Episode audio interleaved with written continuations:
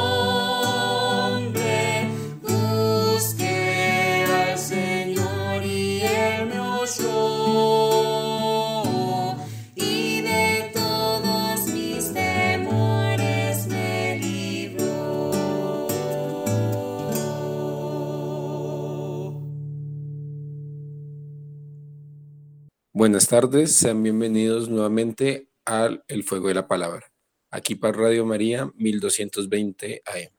Felices de este nuevo momento que nos da el Señor para compartir su palabra, para seguir el estudio de este bello libro de los Salmos.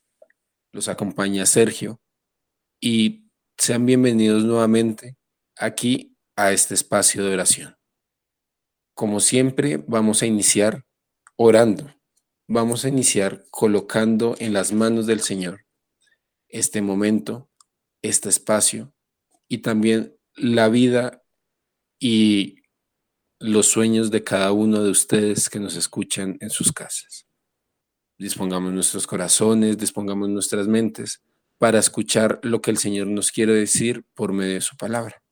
Y sigamos todos este salmo. Dad gracias a Yahvé. Dad gracias a Yahvé porque es bueno, porque es eterna su misericordia. Que lo digan los rescatados por el Señor, los rescatados del poder del adversario, los que ha reunido de todos los países, de oriente y poniente, del norte y mediodía. Por el desierto erraban, por la estepa no acertaban con lugares habitados. Hambrientos y sedientos se sentían desfallecer pero clamaron a Yahvé en su apuro, y él los libró de sus angustias. Los condujo por el recto camino hasta alcanzar un lugar habitado. Junto con este salmo ponemos nuevamente las intenciones que cada uno tenga en sus corazones, en lo más íntimo, en aquellos lugares donde solo el Señor sabe y conoce. El programa anterior del Fuego de la Palabra tratábamos los salmos, tratábamos los salmos del 26 al 32. Hablábamos que dentro de los salmos encontramos diferentes himnos, encontramos diferentes, eh, diferentes eh, proclamaciones, textos que van acompañando determinados momentos de la historia del pueblo de Israel. También decíamos que este salmo o que este libro de los salmos es bastante llamativo porque son fundamentalmente oraciones. Muchas veces nosotros nos acercamos a las sagradas escrituras queriendo tener un momento de encuentro con Dios, queriendo fortalecer nuestra fe. Y cuando estamos apenas iniciando nuestra vida espiritual, muchas veces no sabemos cómo es la manera correcta de orar, qué vocabulario podemos utilizar, cómo podemos acercarnos a Dios. Por eso es que este libro de los Salmos es una lectura muy hermosa, muy bonita para la vida espiritual de cualquier cristiano. Dentro de los salmos que veíamos el programa anterior, encontrábamos esa oración de peligro en el Salmo 25, por ejemplo, y en el Salmo 26, esa plegaria del inocente, recordando justamente ese género dentro de los salmos, que son las plegarias, que son oraciones de súplica de un momento de angustia en el cual el creyente pide la intervención de Dios, pide que se haga justicia, pide que sea oída su voz. Acordándonos también que dentro de nuestra vida misma está bien reclamarle a Dios, está bien sentirse eh, abandonado por Dios, porque hace parte de ese proceso de la fe, tal como lo eh, revisan cada uno de estos salmos. Inclusive eh, en el programa anterior hablamos de ese salmo que dice, Señor, eh, Dios mío, Dios mío, ¿por qué me has abandonado? Es decir, el mismo salmo, el mismo salmo que Jesús pronunciaba en la cruz. Ese salmo que si nos ponemos a leer, a indagar más allá de los primeros versículos, nos vamos a dar cuenta que nos dice que es un salmo de confianza, que a pesar de que se sienta abandonado, de que uno se sienta desfallecer, el Señor no lo ha dejado. La esperanza está puesta en el futuro. La esperanza está puesta en la acción definitiva de Dios. Asimismo, también encontrábamos himnos, encontrábamos exaltaciones a el Dios vivo, al Dios de Israel, en el cual cada uno de ellos eh, era un reconocimiento a la realeza de Dios. En ese sentido, también encontrábamos los himnos de el Señor o los himnos relacionados con la realeza. Himnos que se utilizaban en la liturgia o en la coronación de los reyes o cuando el rey se iba a la guerra. Pero también, como en el Salmo 29, encontramos himnos al Señor de la tormenta. Aquí mostrando un poco esa evolución que, que supuso la fe de Israel a lo largo de la historia. Acordándonos que el Salterio, al ser una colección de diferentes textos de diferentes épocas. Hay algunos que son mucho más antiguos y otros que son mucho más nuevos. Y los más antiguos se reflejan o muestran una fe un poco más, diríamoslo, primitiva, un poco más relacionada con las fuerzas de la naturaleza, un poco más del contexto de eh, la región de Canaán, tal como es este el Salmo 29, pero que de todas maneras, leídos desde hoy en día, nos muestran esa relación que tiene Dios sobre la naturaleza, el dueño de la creación que Él es. Como tal, el, este salmo es el Salmo 29 que habla del Señor de la tormenta, es decir, el Dios que habita en lo, en lo poderoso, el Señor que muestra su poder con un rayo. Y también hablábamos de la importancia, de lo maravilloso de lo llamativo que puede ser Dios o que puede presentarse Dios en la vida de cada uno de nosotros. Dejarnos sorprender por Él, por su gran poder, como sucede cuando cae un rayo. Cuando nosotros no estamos atentos, no estamos eh, mirando, es que sentimos eh, la luz, vemos la luz y sentimos el estruendo. Y nos maravillamos, nos eh, entusiasmamos nos asustamos inclusive frente a ese eh, hecho tan inesperado. Asimismo, Dios se presenta de manera inesperada en nuestras vidas. Tal vez estábamos distraídos, tal vez estábamos mirando hacia otro lado, pero se presenta de tal manera que uno no puede seguir con la misma tranquilidad. Que uno no puede seguir justamente igual de, eh, de tranquilo, sino que tiene que dejarse sorprender por la misma acción de Dios. También dentro de esos salmos encontramos las acciones de gracias, tal como lo es el Salmo 30. Este salmo que, eh, que reconoce ya la acción de Dios que se ha dado, que se ha presentado y que poco a poco eh, muestra cómo el Señor no solamente uno le suplica, no solamente uno le pide, no solamente uno le reclama por sentirse abandonado, sino que también le tiene que dar gracias. Después de esa acción del rayo que hablábamos en el salmo anterior, no queda nada más que decir gracias ante el peligro, ante eh, la salvación que Él mismo ha otorgado. Ya entrando en materia en este capítulo del día de hoy, vamos a ver los salmos del 33 al 41. ¿Por qué hasta el 41? Porque desde el Salmo 3 hasta el 41 podemos encontrar o podemos clasificarlo como un solo libro o como una primera parte de los salmos.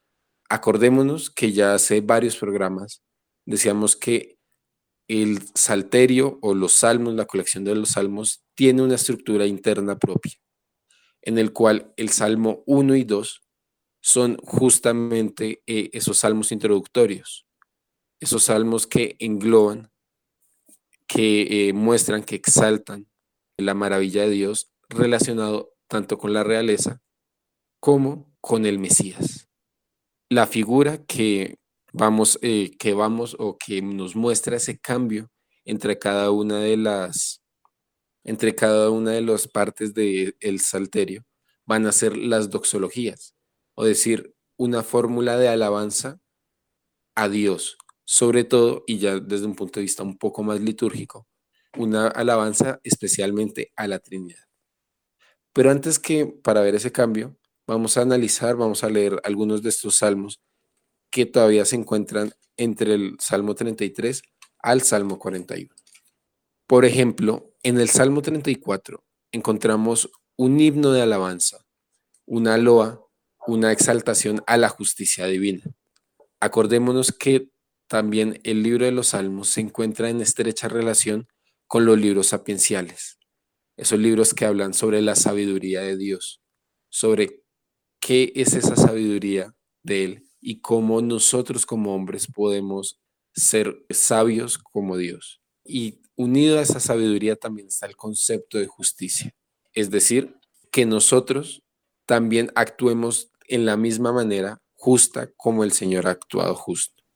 Y antes de seguir, eh, ya para comenzar a leer este Salmo 34, recordarles que la poesía que a la final globa o que implica todos estos salmos la poesía hebrea tiene unos rasgos, unas características propias.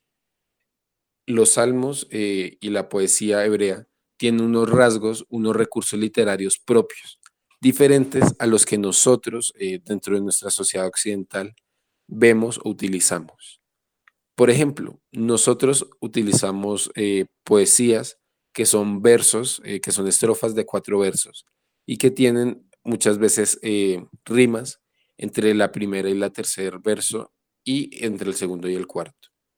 Asimismo, un recurso literario que utilizaban los antiguos israelitas fue el de los salmos alefáticos, o traduciéndolo un poco a nuestro lenguaje actual, las poesías alfabéticas, en la cual cada uno de los versos, cada uno de los de las frases inicia por cada una de las letras del alefato hebreo. Es decir, muy parecido a lo que nosotros llamaríamos tal vez como un acróstico, pero con cada una de las letras del abecedario. Salmo número 34. Bendeciré en todo tiempo al Señor, sin cesar en mi boca sus alabanzas. En Yahvé su gloria mi ser, que lo oigan los humildes y se alegren. Ensalzad conmigo a Yahvé, exaltemos juntos su nombre. Consulté a Yahvé y me respondió. Me libró de todos mis temores. Los que lo miran quedarán radiantes. No habrá sonrojo en sus semblantes. Si grita el pobre, Yahvé lo escucha y lo salva de todas sus angustias. El ángel de Yahvé pone su tienda en torno a sus adeptos y los libra. Gustad y ved lo bueno que es el Señor. Dichoso el hombre que se acoge a él. Respetad a Yahvé, santos tuyos, que a quienes le temen nada les falta. Los ricos empobrecen y pasan hambre. Los que buscan a Yahvé de ningún bien carecen. Venid, hijos, escuchadme. Os enseñaré el temor de Yahvé. ¿A qué hombre no le gusta la vida? ¿No anhela días para gozarlos de bienes? Guarda del mal de tu boca, tus labios de la mentira. Huye del mal y obra del bien. Busca la paz y anda tras ella. Los ojos de Yahvé sobre los justos, sus oídos escuchan sus gritos. El rostro de Yahvé hacia los bandidos, para raer de la tierra su recuerdo. Cuando gritan, Yahvé los oye y los libra de sus angustias. Yahvé está cerca de los desanimados, Él salva a los espíritus hundidos. Muchas son las desgracias del justo, pero de todas le libra Yahvé. Cuida de todos sus huesos, ni uno solo se le romperá. Da muerte al malvado. La maldad los que odian al justo la pagarán. Rescata Yahvé la vida de sus siervos, nada habrá de pagar a los que él se acogen. Ha llegado el momento de realizar nuestra primera pausa musical. Quédense en sintonía del fuego de la palabra.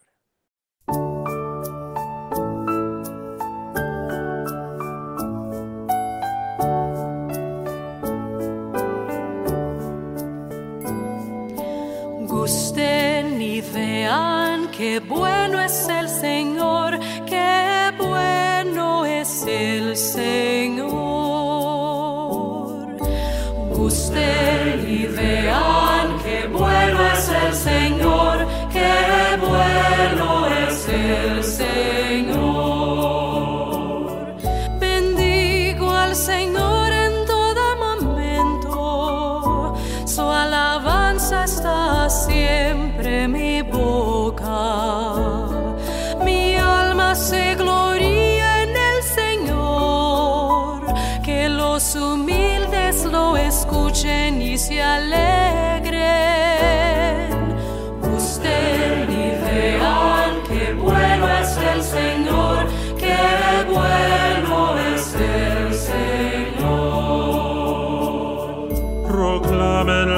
grandeza del Señor, ensalcemos juntos su nombre. Yo consulté al Señor y Él me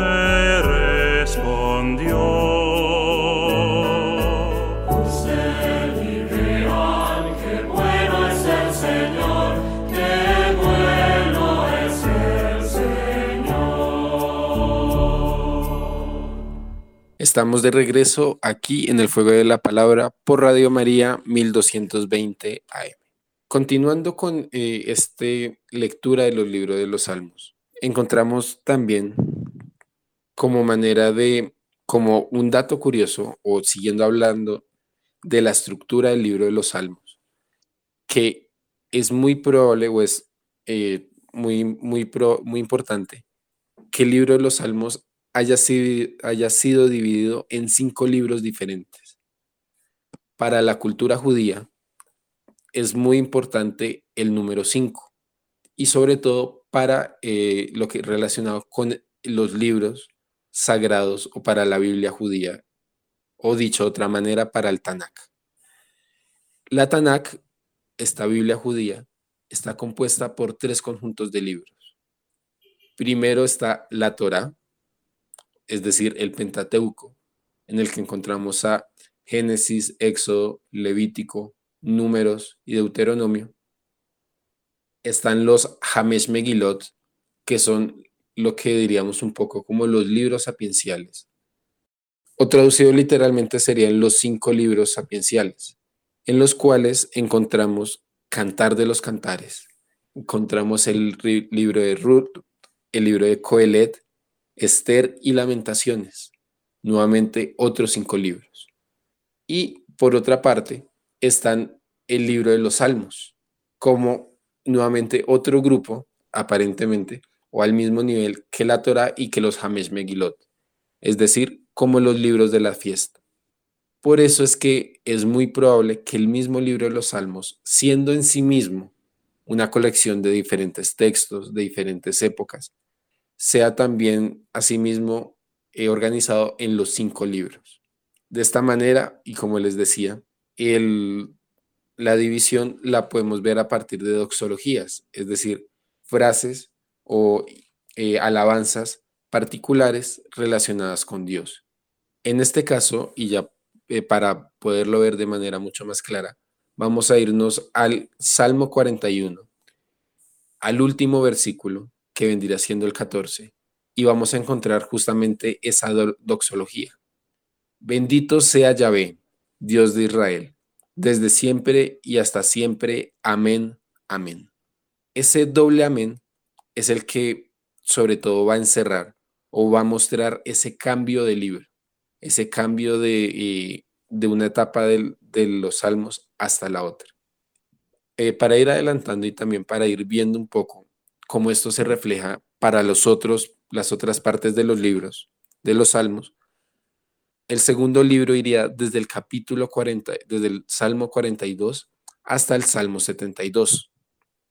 En este caso, en el versículo 18, vamos a encontrar esa misma doxología o vamos a encontrar ese eh, doble amén, amén, en el cual se va a mostrar el cambio entre un libro y el otro.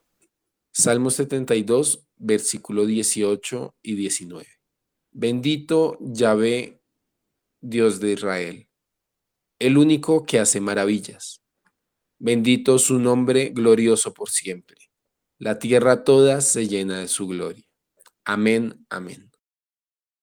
Ya los otros tres, de las otras tres doxologías las vamos a dejar para el momento que corresponda, pero es para eh, ejemplificar cómo está dividido este libro de los salmos. En este caso, encontramos eh, entre el Salmo 40 y 41 estas dos últimas partes del salterio, em, del, del salterio. En el caso del Salmo 41, podemos leerlo todo de manera rápida encontramos esa oración nuevamente, una súplica, eh, en la cual es un enfermo que se sienta abandonado por Dios, que también nuevamente nos recuerda uno de esos temas eh, recurrentes, uno de esos temas propios de la literatura sapiencial, que lo es el abandono de Dios, sobre todo ejemplificado entre el libro de Job y entre el libro de Coelet. Salmo 41. Dichoso el que cuida del débil y el pobre el día de la desgracia, Yahvé lo liberará. Yahvé lo guardará y conservará con vida. Le concederá la felicidad en la tierra. No la abandonará a la hazaña de sus enemigos. Yahvé lo sostendrá en su lecho de dolor. Cambiará la postración en que está sumido. Yo dije, ten piedad de mí, Yahvé, sáname, que he pecado contra ti.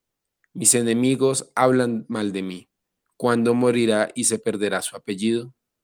Si alguien viene a verme, habla de cosas fútiles, va urdiendo falsedades y sale a comentarlas. Los que me odian se juntan a difamarme, me achacan la desgracia que me aqueja. Un mal diabólico se abate sobre él. Ahora que se ha acostado, no se levantará. Hasta mi amigo íntimo, en quien yo confiaba, mi compañero de mesa, me ha traicionado. Pero tú, Yahvé, ten piedad de mí, ponme de pie y les daré su merecido. En esto sabré que tú eres mi amigo. Y si mi enemigo no canta victoria sobre mí, en cuanto a mí me mantendrás en mi inocencia, me admitirás por siempre en tu presencia. También es de resaltar en este primer grupo de los salmos que estamos terminando de leer, que hemos eh, muy atentamente leído prácticamente uno por uno, que hemos meditado, que hemos rumiado, que podemos llamar también como el salterio ya vista. Si nos fijamos, la gran mayoría de veces que se refieren a Dios, el salmista, el escribano, utiliza la palabra Yahvé, utiliza este término, denotando también una colección o un criterio que se utilizaron para seleccionar, para organizar estos libros. Y es que en la Biblia encontramos diferentes nombres, diferentes maneras en las cuales nosotros hablamos de el Señor. Está Yahvé, yo soy el que soy. Está Eloí, el Señor, mi Señor. Está también el Shaddai, entre otros. Y cada uno de estos eh, salmos, eh, perdón, cada uno de estos términos va a denotar también una manera específica de pensar a Dios y una época diferente y específica para eh, hablar de Él. En este caso, eh, en todos estos salmos tienen sobre todo un carácter un poco más individual, es decir, si bien hablan del pueblo, si bien hablan de del rey no lo tratan del mismo modo como en otras épocas, como el pueblo elegido. Si se fijan, ese tema tan primordial, tan principal en el Antiguo Testamento, no ha aparecido en estos salmos. Es mucho más personal, es mucho más, Señor, yo te clamo a ti. Señor, yo me siento abandonado por ti. Señor, yo quiero darte gracias porque has actuado en mi vida mientras que se deja un poco de lado esa preocupación mucho más nacional, mucho más colectiva de los mismos, eh, de los mismos israelitas, cosa que va a cambiar, como vamos a ver en el siguiente programa, en la siguiente parte del Salterio. Ha llegado el momento de realizar nuestra segunda pausa musical. Quédense en sintonía del fuego de la palabra.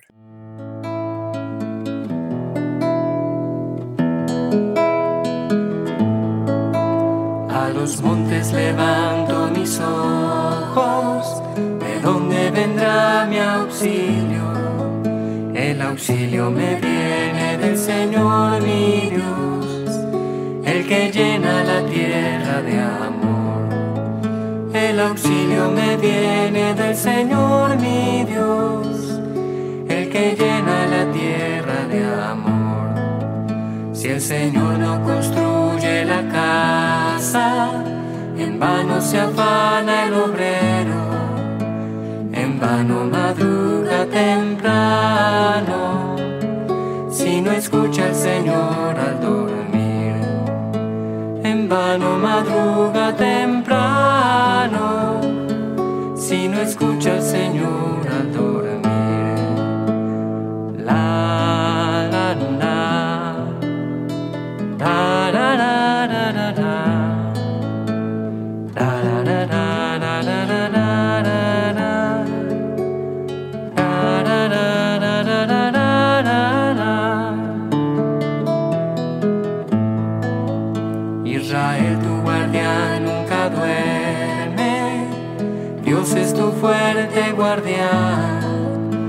Señor es tu sombra y cobijo,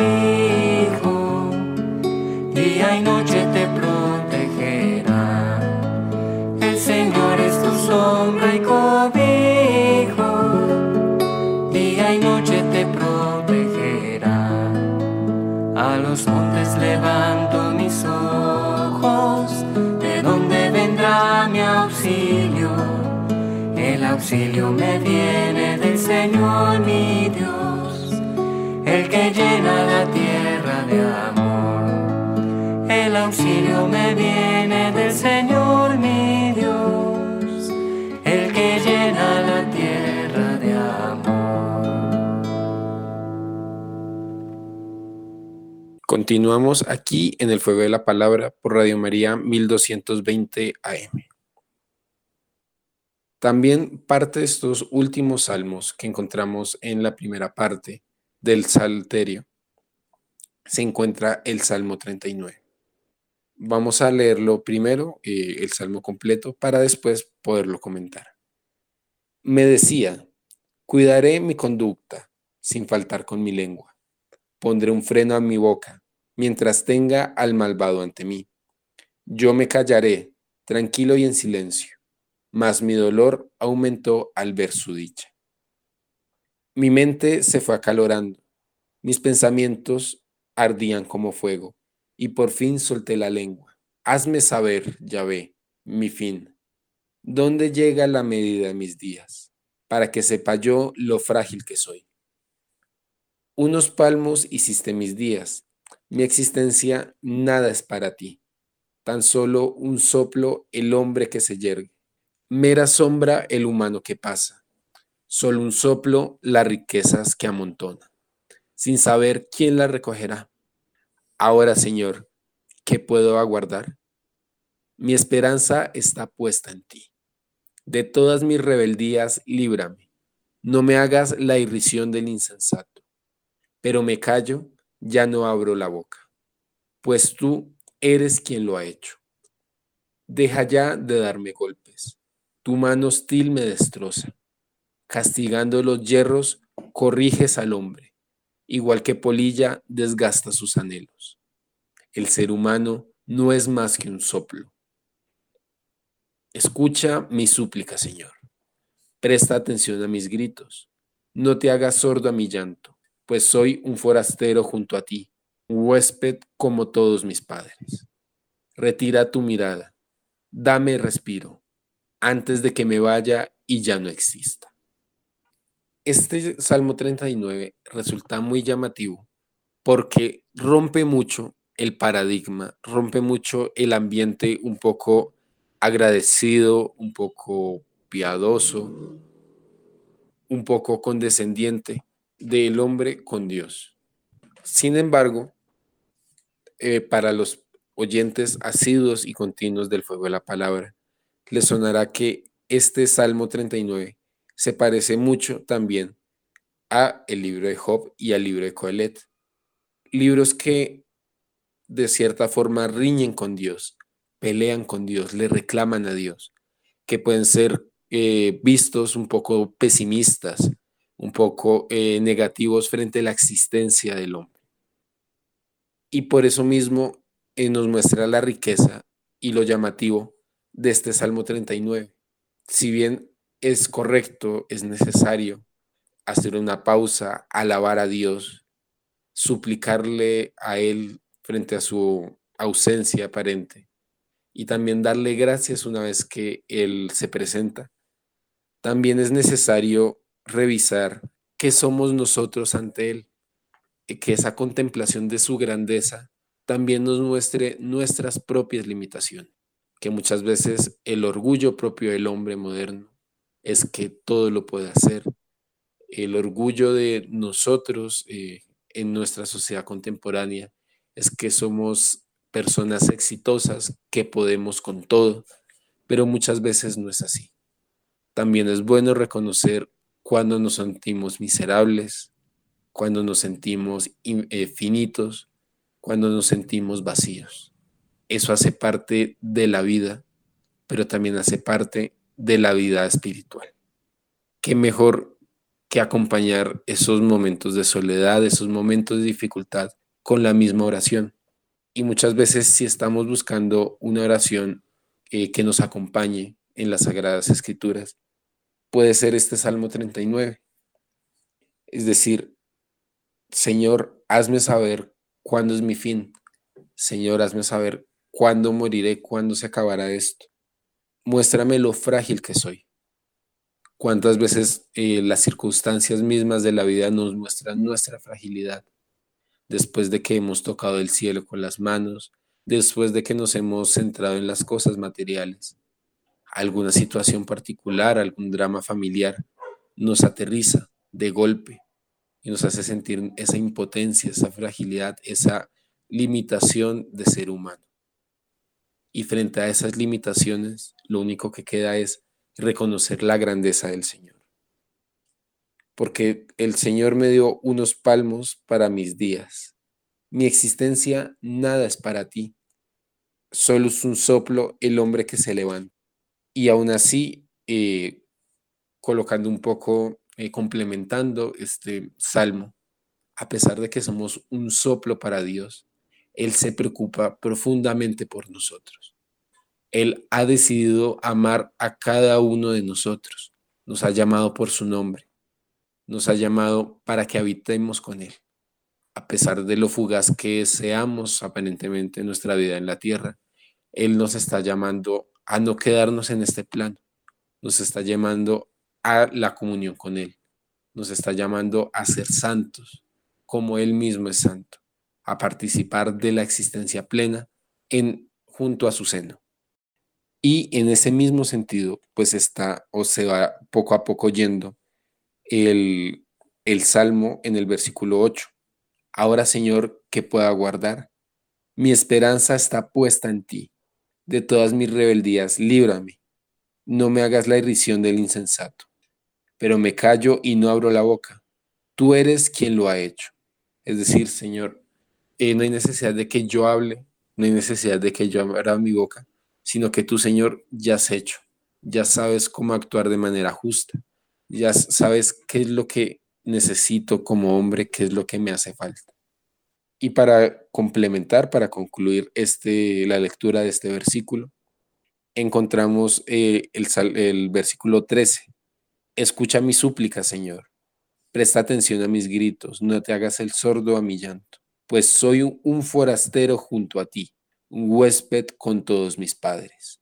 Es decir, eh, mostrar, este, con este versículo se muestra o se rememora la calidad de nómadas que durante mucho tiempo el pueblo de Israel vivió, antes de poder tener posesión de la tierra, antes de poder arraigarse en un solo lugar. Les tocó ser constantemente forasteros, pero en ese ser forasteros, en ese peregrinaje, estaban junto al Señor, ser en ese desierto que hay, eh, muchas veces es tomada como la casa de Dios. Para los israelitas fue vista como la época ideal en las cuales el pueblo sí pasaba dificultades, pero también estaba mucho más cerca de Dios. Eh, no habían esas disputas de los reyes, no habían ese, circunstancias de pecado, sino que estaban sencillos, humildes, como sus padres, dice aquí, pero felices habitando junto a Dios. Y es eh, llevado hoy en día a esa transformación o ese encuentro que nosotros tenemos que hacer de Dios, no tanto en las comodidades, no tanto en la riqueza, como dice el mismo versículo 7. Las riquezas que se amontonan son solo un soplo, sin saber para quién las recoge. Dios no está en eso. Dios está en lo sencillo, Dios está en ese peregrinaje, en ese caminar, en ese salir de donde yo estoy cómodo, de ese salir al encuentro. Y en esa aparente paradoja del nómada que no tiene casa, está en la casa del Señor. Es huésped del Señor.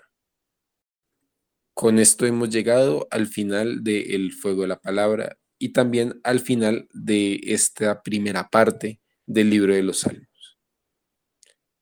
Manténganse en sintonía de Radio María 1220 AM y nos vemos en una próxima emisión. Bendiciones y hasta un próximo encuentro.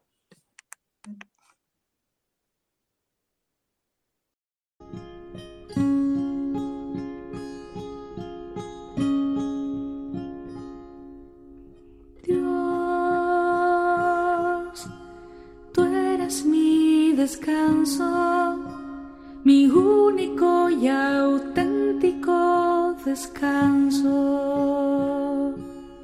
Quiero aprender a descansar en ti. Quiero aprender a descansar en ti. Dios, tú eres mi descanso refugio, mi única salvación. Aunque quieran derribarme, aunque por fuera me halaguen y por dentro me critiquen.